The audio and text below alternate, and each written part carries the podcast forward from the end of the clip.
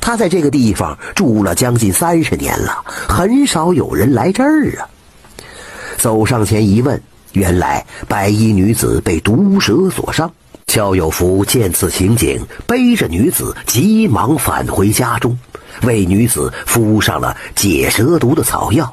其实啊，这白衣女子就是那千年白狐所化，哪需要什么草药救治啊？一个时辰之后，这女子便无大碍了。肖有福有些不相信这是真的。白衣女子说。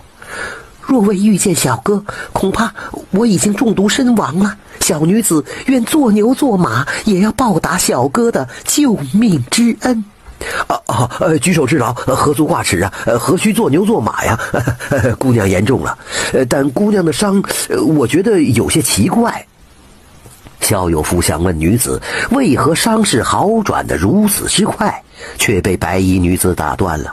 这样的话，我见小哥母亲行动不便，我愿意替小哥照顾老母一些时日。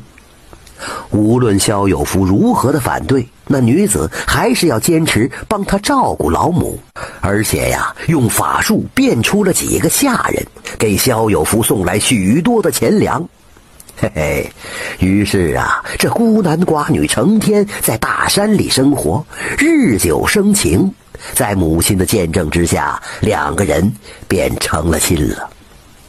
后来呀，这白衣女子将她母子二人接到山下的一座大庄园里生活。几年之后，白衣女子生下一双儿女，不久，母亲的腿脚也完全康复了。哎呀，一家人开开心心的过着幸福的日子。转眼几十年过去了。焦有福已经是一位八旬的老人了，在他临终前，把妻子单独留在身边，笑着说道：“嘿嘿，娘子啊，自我第一天见到你的时候，我就知道你不是凡人，哎，只怕是山中仙子所化吧。嘿，如今呢，我也快走了，你能否？”将真实身份告知于我，让我走得了无牵挂呀。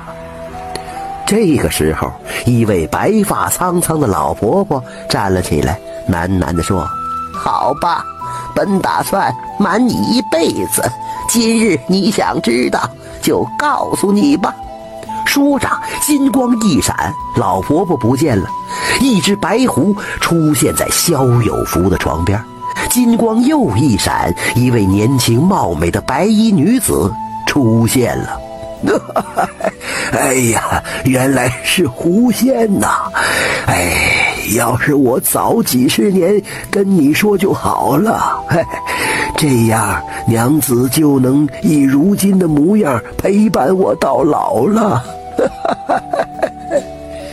萧有福只剩下最后一口气，还要开妻子的玩笑。不久，萧有福安然离世。狐仙握着他的手说：“你是大孝之人，本应一生平安，吃穿不愁的。你走了，我也该走了。”说罢，一道道白光闪现，不一会儿，整座庄园消失不见。庄园所在之处，却变成了一片荒凉的坟地。